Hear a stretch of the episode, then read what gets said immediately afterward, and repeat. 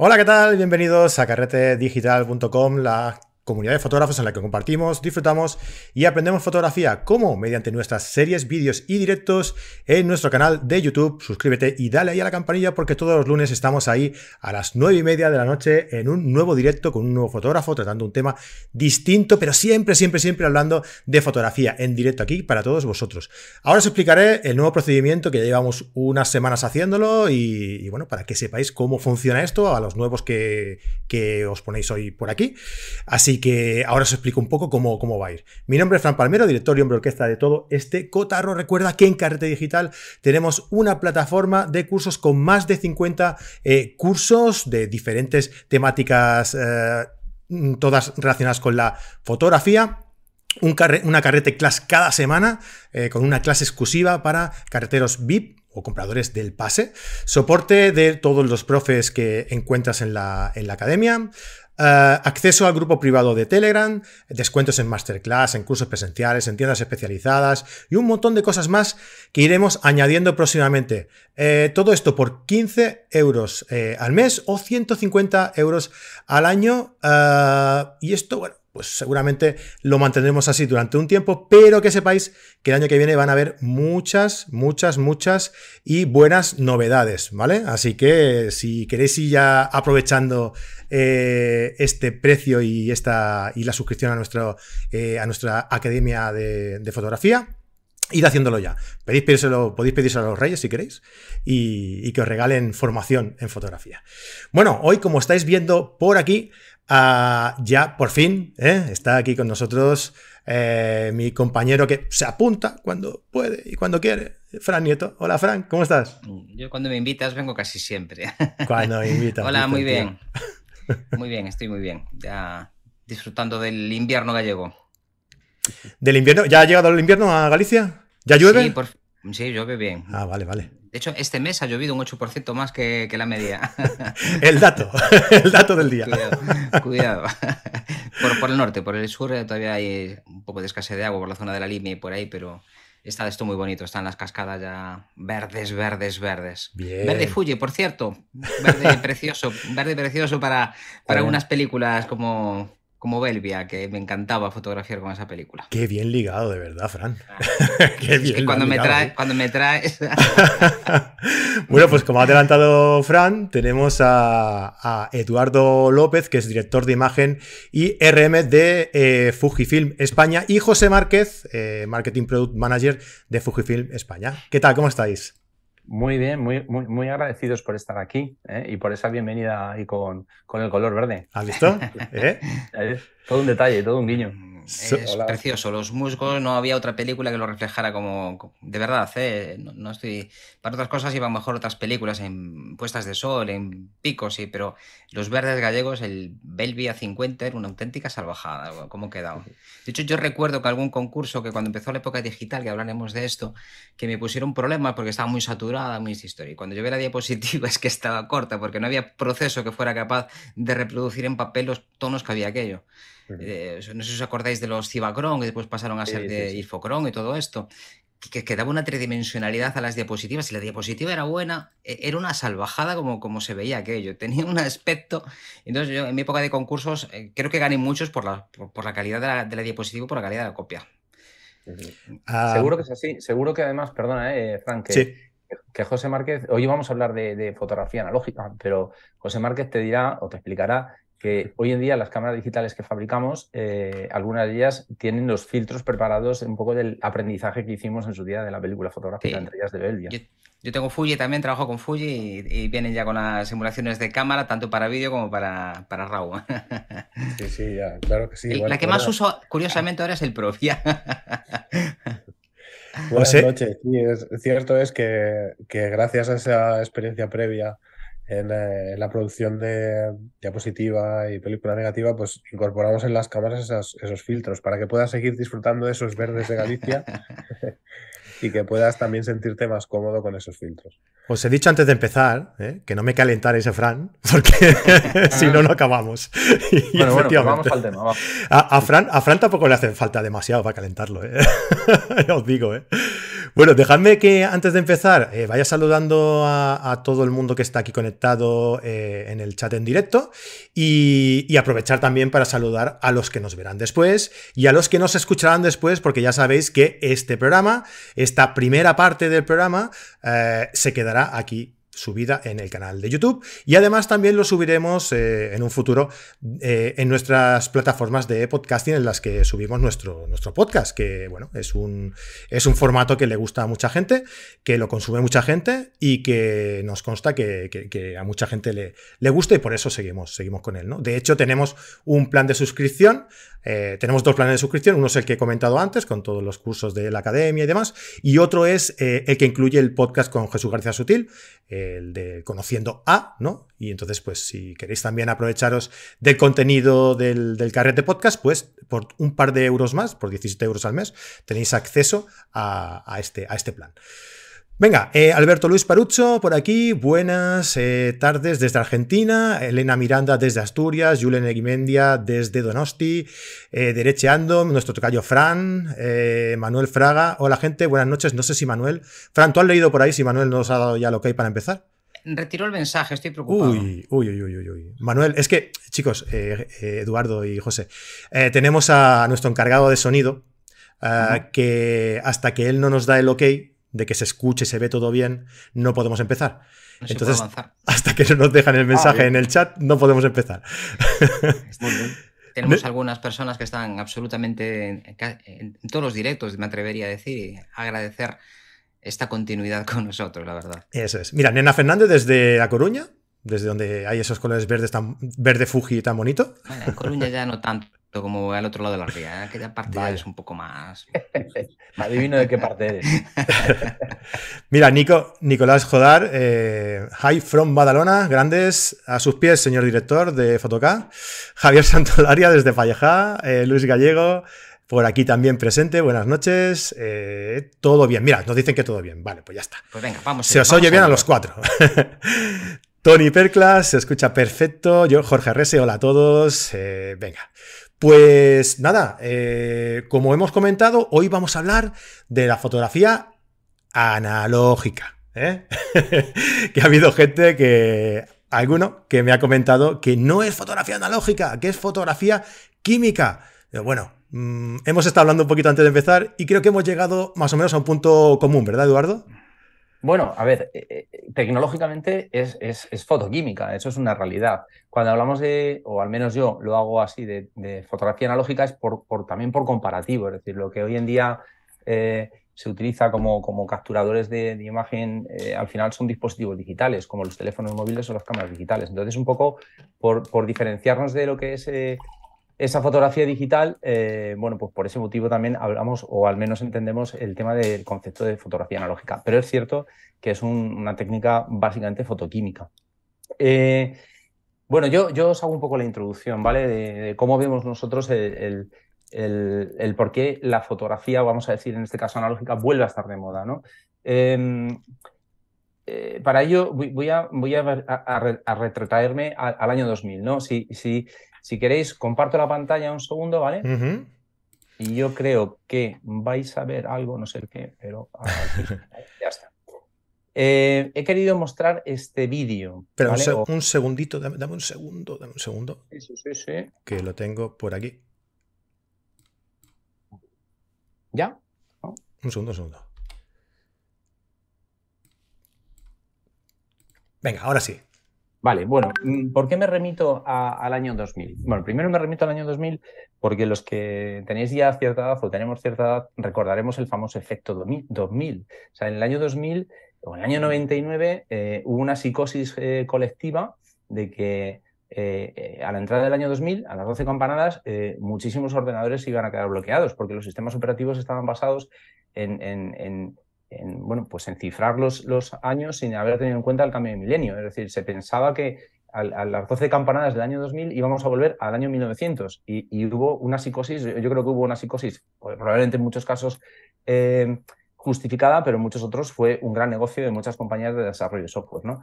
Pero ¿por qué me vuelvo al año 2000? En el año 2000, en España, se hacía un carrete por habitante y año. Es decir, se hacían más o menos en ese momento 35 o 36 millones de carretes al año.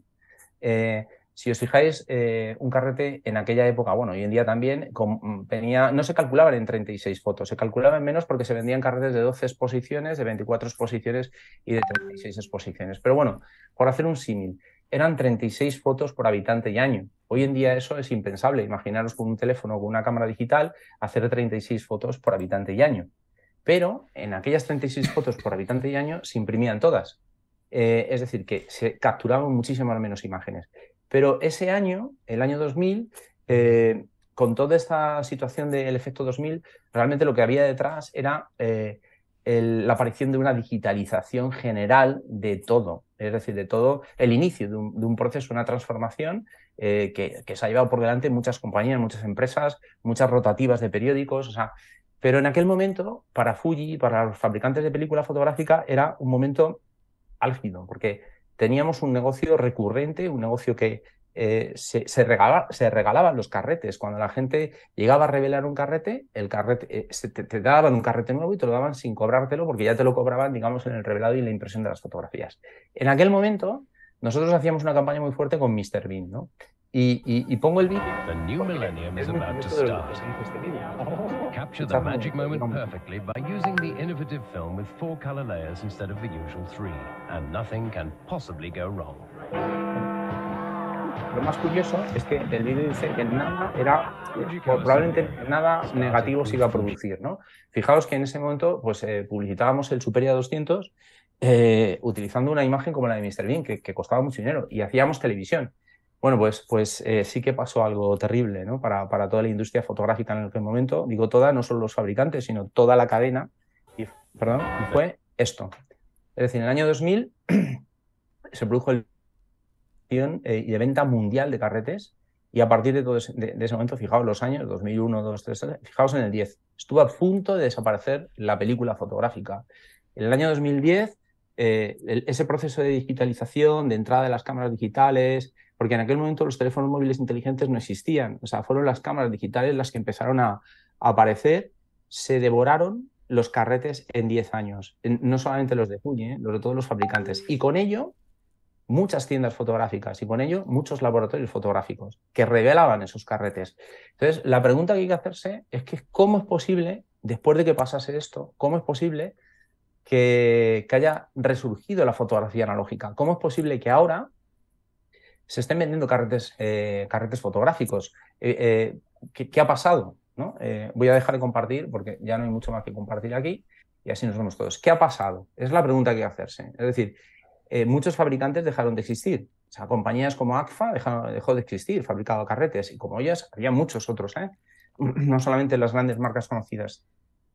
¿Por qué pasó esto? ¿Por qué, ¿Por qué pasó esto? Está claro. ¿Por qué está resurgiendo la fotografía eh, analógica o fotoquímica. ¿no? Eh, bueno, yo tengo una, una, o al menos desde Fuji tenemos una, una, una apreciación al respecto.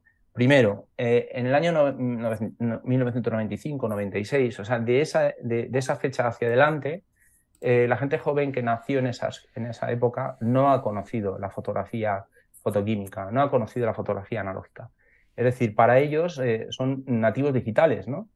Y, esto es algo que, es así. Mm, eh, pasa muchas veces cuando hablas con ciertas personas que te dicen, tengo fotos de mis primeros hijos, pero no tengo fotos de mis hijos más, más, más, jóvenes, ¿no? Porque nacieron en una época en la que ya esas fotos se hacían con cámaras digitales.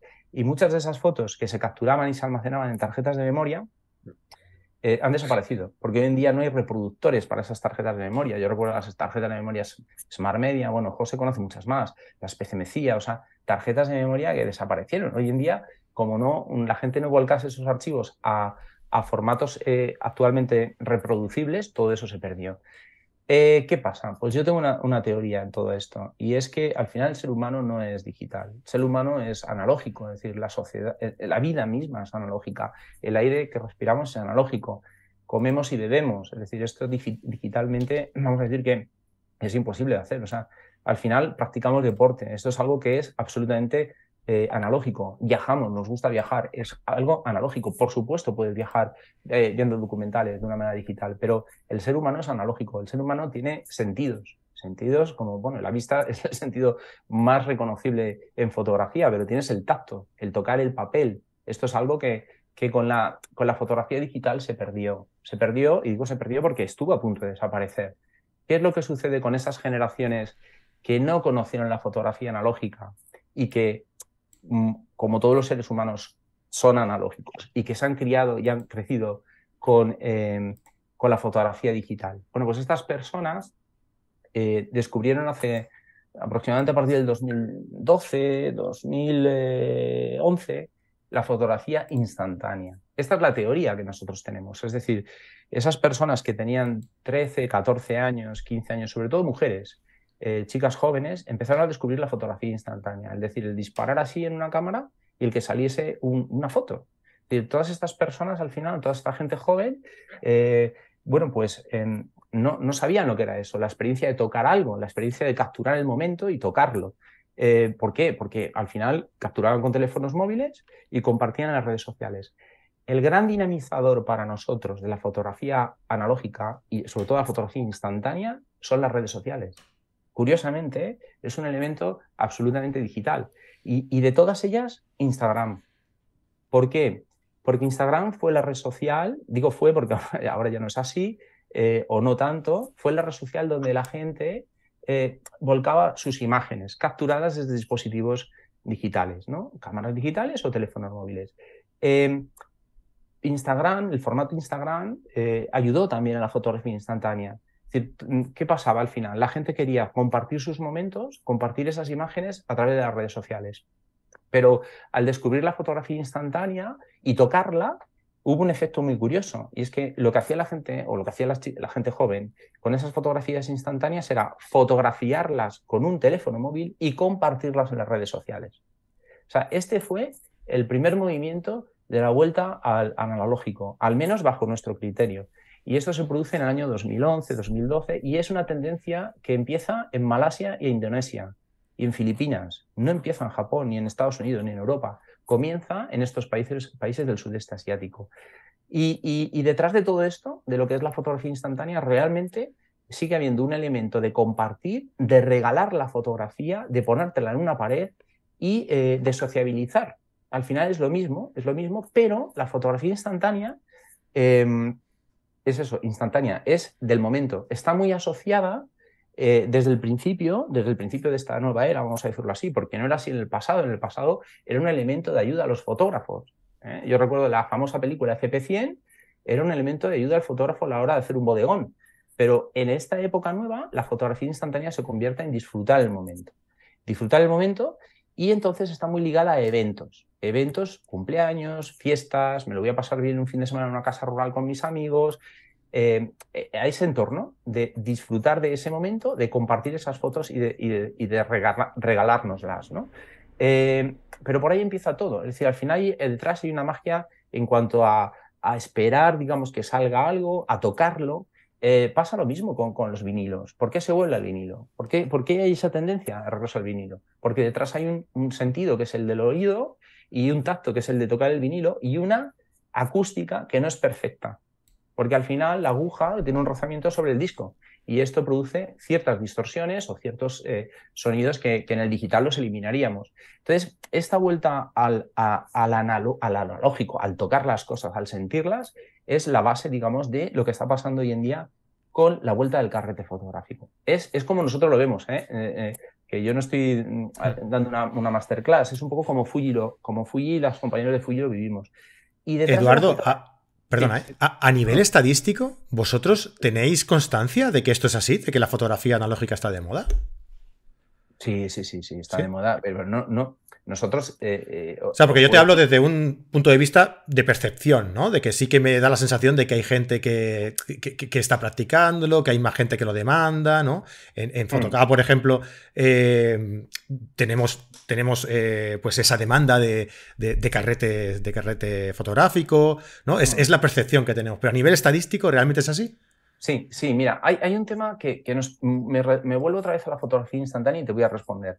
En la fotografía instantánea, cuando empezó en el 2011, 2012, 2013, pensamos que sería una moda, una moda de 3, 4, 5 años y desaparecería. Y no ha, y no ha sido así. Hoy en día, eh, hoy en día, cada año se fabrica y se vende más fotografía instantánea. Y una marca y, vamos, nosotros en este sentido nos gusta tener competencia. Una marca como Polaroid, que estaba desaparecida, hoy en día ya está ganando unas cuotas de mercado muy interesantes. Es decir, no ha sido una moda. ¿Qué está pasando con el carrete? Con el carrete os puedo asegurar que eh, estamos, aquella curva que os enseñaba está volviendo para arriba, no, probablemente nunca va a llegar donde estuvo en el año 2000, pero la demanda que tenemos como fabricantes de carretes no la podemos cubrir a nivel mundial. Es decir, cada año recibimos más requerimiento de compra de carretes y tenemos, digamos, menos posibilidades de eh, suministrar lo suficiente, ¿no? Porque, porque estuvimos a punto de dejar de, dejar de, dejar de fabricar, estuvimos a punto y de hecho eliminamos muchas líneas de producción. Hoy en día es muy difícil fabricar ciertas películas que fabricábamos porque hemos eliminado esas líneas de producción. Pero sí es verdad que es verdad que eh, las estadísticas eh, hacen que, las cifras suban, pero también tengo una sensación, me puede, ojalá me equivoque, ¿eh? que esto sí que es una moda, que esto sí que no va a quedar como, como quedó la fotografía instantánea, que sí que se ha convertido en, un hábito mm, más propio de la gente joven, muy joven, ¿no? por el hecho de compartir y de ligarlo tanto al momento vivido junto a mis amigos. La fotografía, digamos, de carrete, de película fílmica, eh, yo creo que esta sí que mm, se va a quedar como un nicho más pequeñito y un poco de experimental. Es un poco como yo lo veo. ¿eh? Eh, por qué? Y es un poco a lo que iba. ¿Qué tiene de interesante la fotografía analógica? bueno, pues que es un proceso reflexivo. Es decir, al final, hoy en día cuando coges un móvil, fijaos lo que os decía, 36 fotos por habitante y, año. Hoy cuando coges un móvil, no sé, puedes hacer 40 fotos en un cumpleaños. Em, se hacen millones de, se, hacen millones de fotografías, se consumen en el instante, se comparten en el instante y nunca más las encuentras. Como desaparecen. desaparecen. La fotografía eh, fílmica o analógica tiene un proceso reflexivo y tiene un, proceso reflexivo de tengo 36 disparos, tengo que pensar cómo los voy a hacer, tengo que saber la técnica, es decir, al final las cámaras analógicas no son tan, mm, no están, eh, no te dan todos los parámetros como te los da hoy en día una cámara digital, que la pones en modo, en modo automático y aquello dispara y difícilmente te va a salir mal una foto.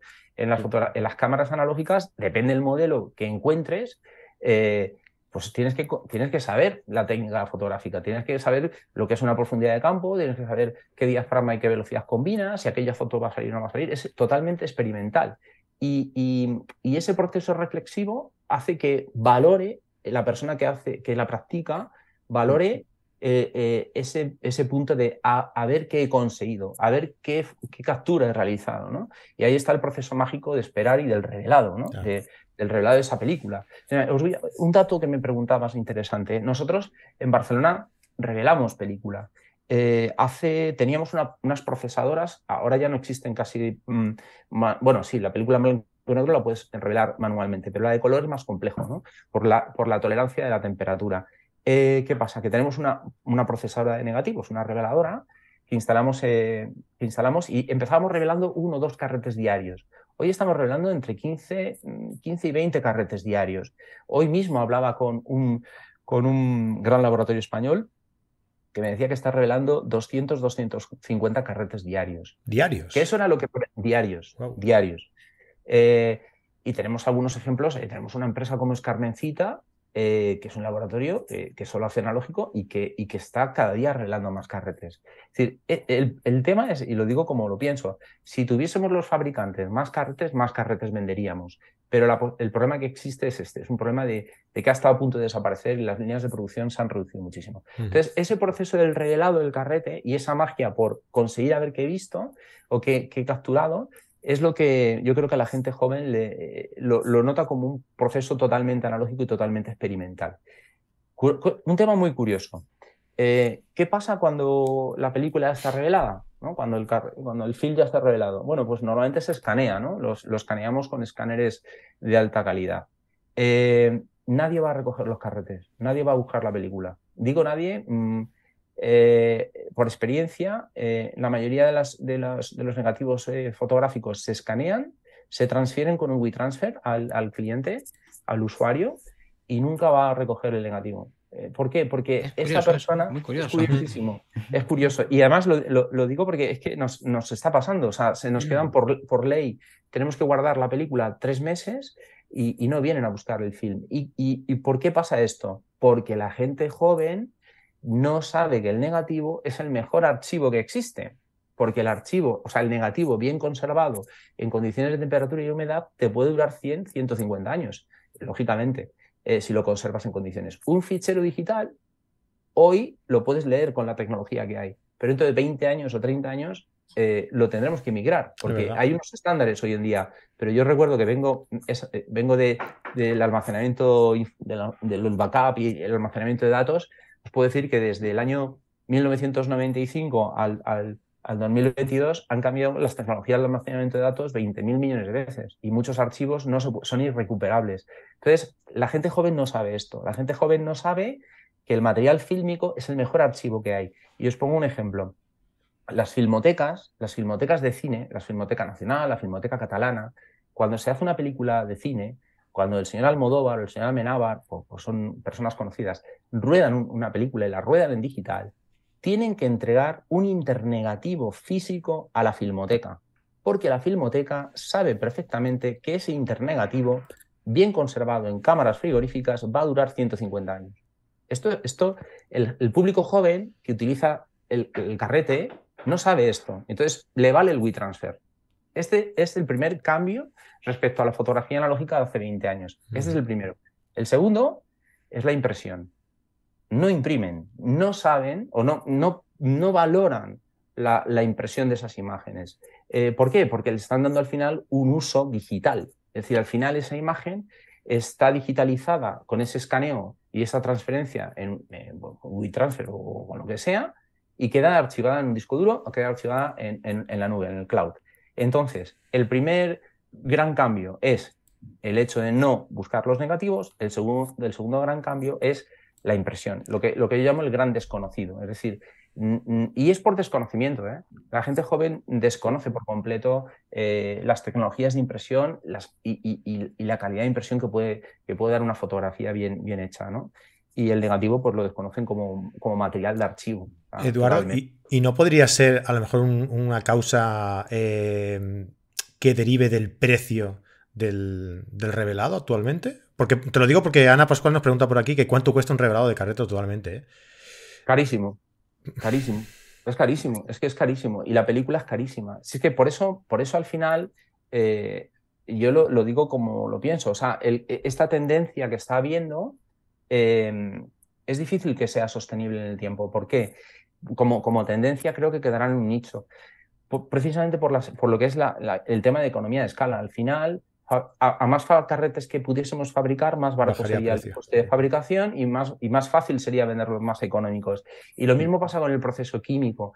El proceso químico de revelado de un carrete eh, bueno, pues mm, requiere unos materiales, requiere un consumo eléctrico alto, porque al final eh, revelar películas significa revelarla a, unas temperaturas que requiere una serie de resistencias que consumen eléctrica, eh, tienen un consumo eléctrico para poder revelar correctamente la película. Entonces, al final lo que está pasando es que el coste del carrete es alto, porque detrás hay materias primas como el aluro de plata. Cuando hay crisis económica, eh, normalmente los grandes capitales se resguardan en, los, metales preciosos, entre ellos la plata. La plata suele subir de precio.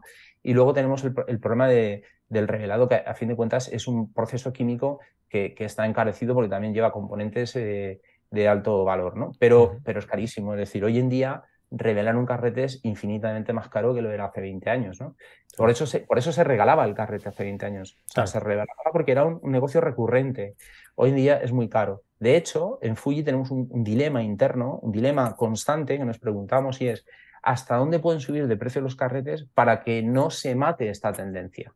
Porque quien está detrás es gente joven que no tiene recursos económicos para estar comprando carretes a un precio desmesurado. ¿no? Eh, y entonces nosotros por ejemplo, eh, es un ejemplo, eh, nuestros costes de carretes en los últimos meses nos han subido una barbaridad y al mercado no hemos repercutido toda esa barbaridad. hemos asumido una reducción de coste, de, una reducción de margen local precisamente para no cortar esa tendencia, porque, y ya acabo, porque pensamos que a quien le gusta la fotografía analógica y la practica, acabará comprando una cámara digital, no un teléfono móvil, que es, que es un competidor, claro, de las cámaras digitales, ¿no? Al final, pensamos que la gente que hace película fotográfica en un momento dado trabajará algún tipo de trabajo en cámara digital. Y, este es otro de los motivos por los que mm, desde Fuji intentamos no matar eh, esa tendencia. ¿no? Eh, es un poco lo que, lo que tenemos en la cabeza.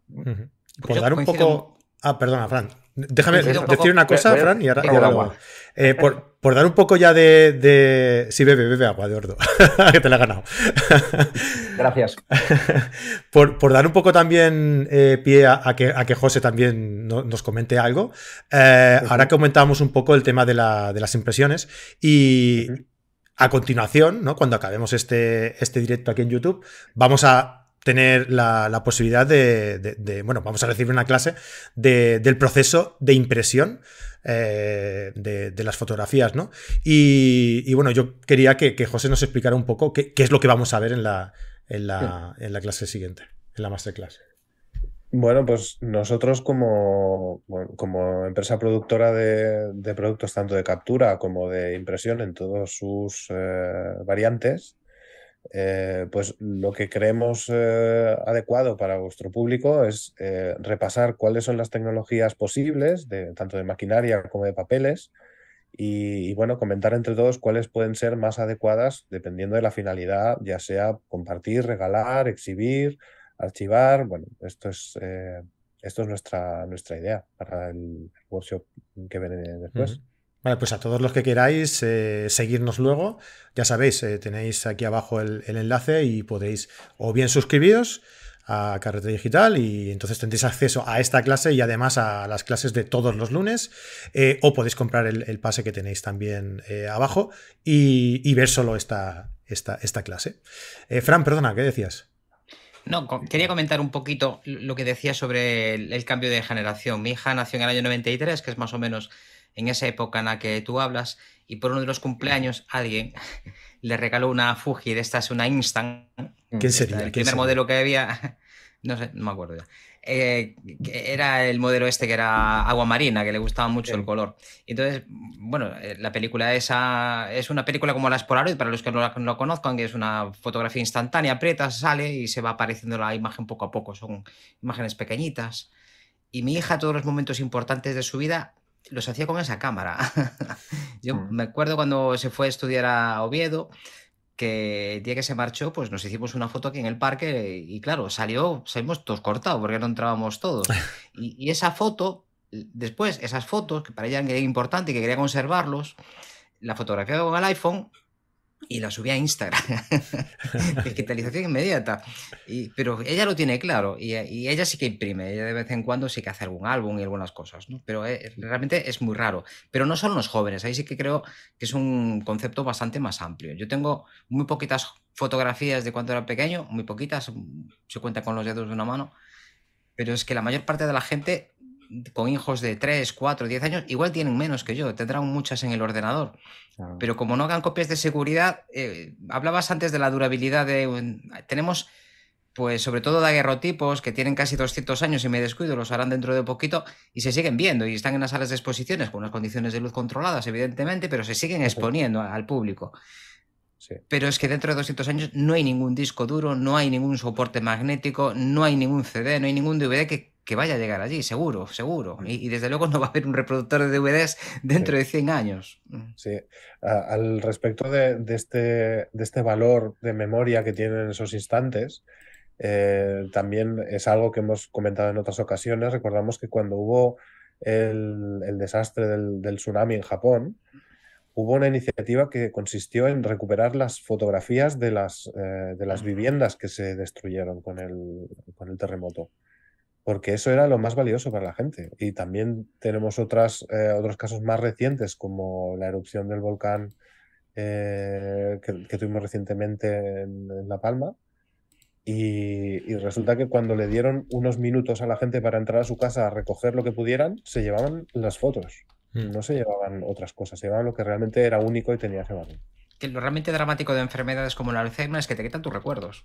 Y, si pensamos en algo que ha sucedido en nuestra vida, es que lo que nos viene a la mente normalmente es una imagen que hemos fotografiado de aquello o que nos ha quedado por algún momento. Si es un trauma o una cosa así, te quedan ahí porque sí, ¿no? Algo especialmente emocionante. Pero si miramos momentos, es que nos vienen imágenes.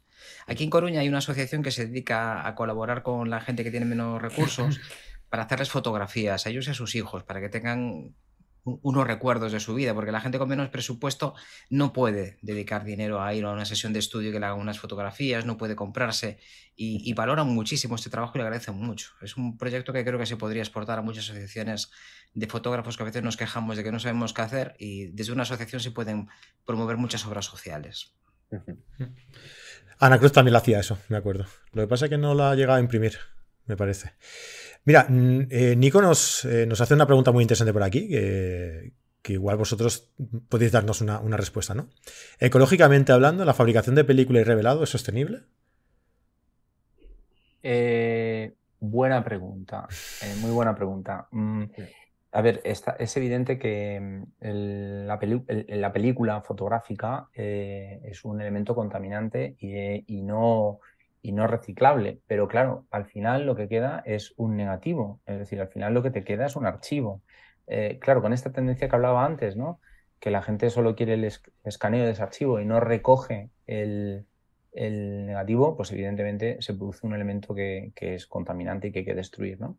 Eh, los procesos químicos son, son contaminantes también, ¿no? Pero, pero cuidado porque aquí hay un, como dicen los ingleses, hay, hay, hay algo tricky, es decir, el eh, la, inyección, de tinta, la inyección de tinta que, luego hablaremos en la parte de impresión, que se ha vendido siempre como algo muy ecológico, menos contaminante, contamina exactamente igual. Es decir, al final, detrás de todos los procesos industriales para, imprimir, hay, eh, hay, hay, consecuencias eh, medioambientales. Sí os puedo decir que en la fabricación de película fotográfica se consumen grandes cantidades de agua y de energía.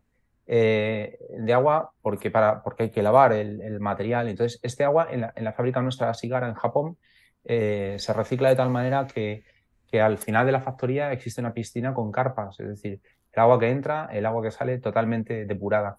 Eh, por tanto, tenemos un proceso de, fabricación bastante ecológico en ese sentido. Y luego toda la energía que nosotros utilizamos es energía eh, renovable. Fuji tiene un plan eh, que, lograremos cumplir en el año 2030, que es emisión CO2 cero, no emitir CO2. Eh, esto por la parte de fabricación. Pero hay un tema que estaba, que estaba hablando antes Fran, que es muy importante. El consumo actual de energía para almacenamiento de imágenes a nivel mundial es tremendo y crece exponencialmente.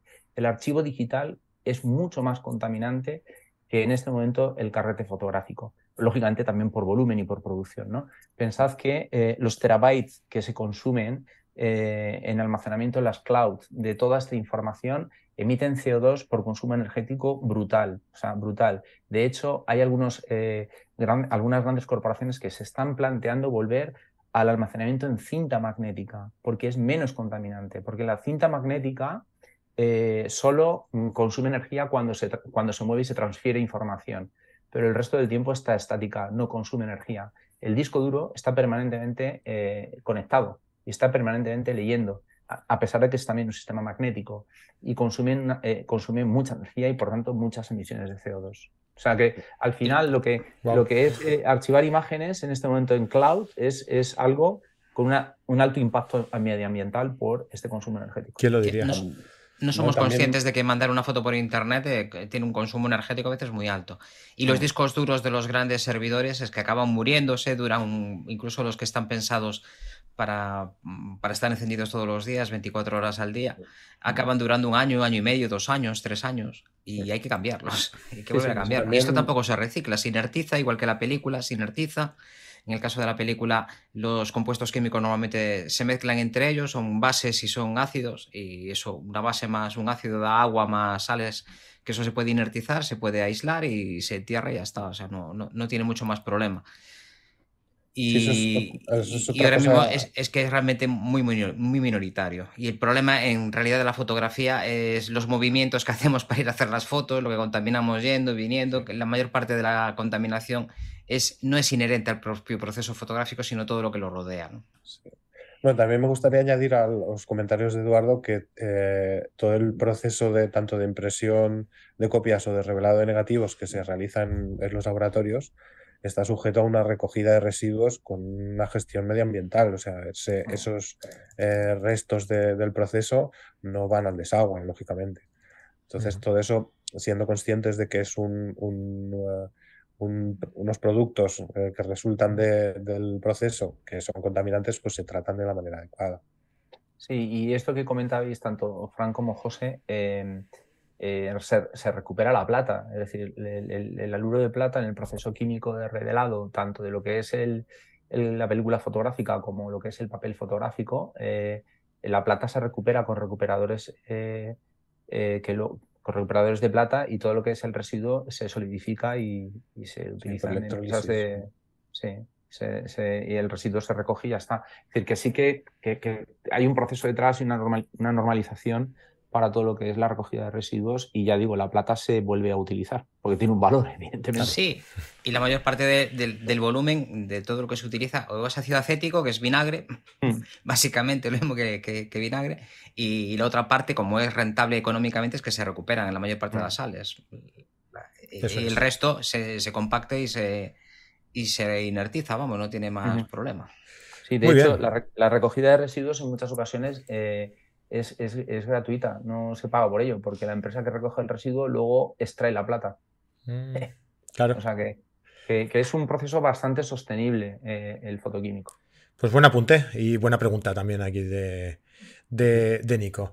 Eh, chicos, pues nada, eh, yo creo que, ha quedado bastante claro el, el por qué, el título de este, de este programa, que era la fotografía analógica está de moda. ¿Por qué? Pues por lo que hemos explicado.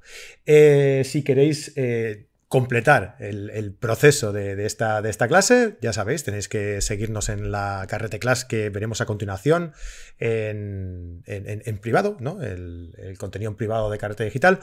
Ah, y para ello, pues podéis venir aquí a la descripción del programa, apuntaos eh, a la clase en sí o suscribiros a carrete digital y aparte de esta clase vais a poder disfrutar pues, de muchísimo contenido más, ¿vale? Eduardo, José, muchísimas gracias por venir a, contarnos, a contarnos todo esto y de verdad que estáis invitados a, a pasaros por aquí, a hablar de cualquier otro tema que, la gente nos diga por aquí que le interesa. Pues muchísimas gracias a vosotros.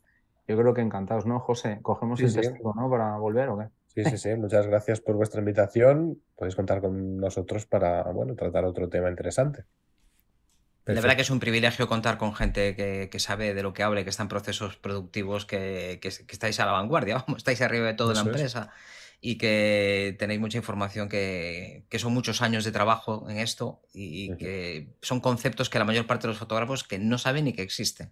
Así que la verdad que sería muy interesante contar con vosotros para cosas que igual a vosotros parecen muy básicas, pero que seguro que son de mucho interés. Bueno, en aquello que podamos aportar, pues contad con nosotros, será un placer. Gracias por invitarnos.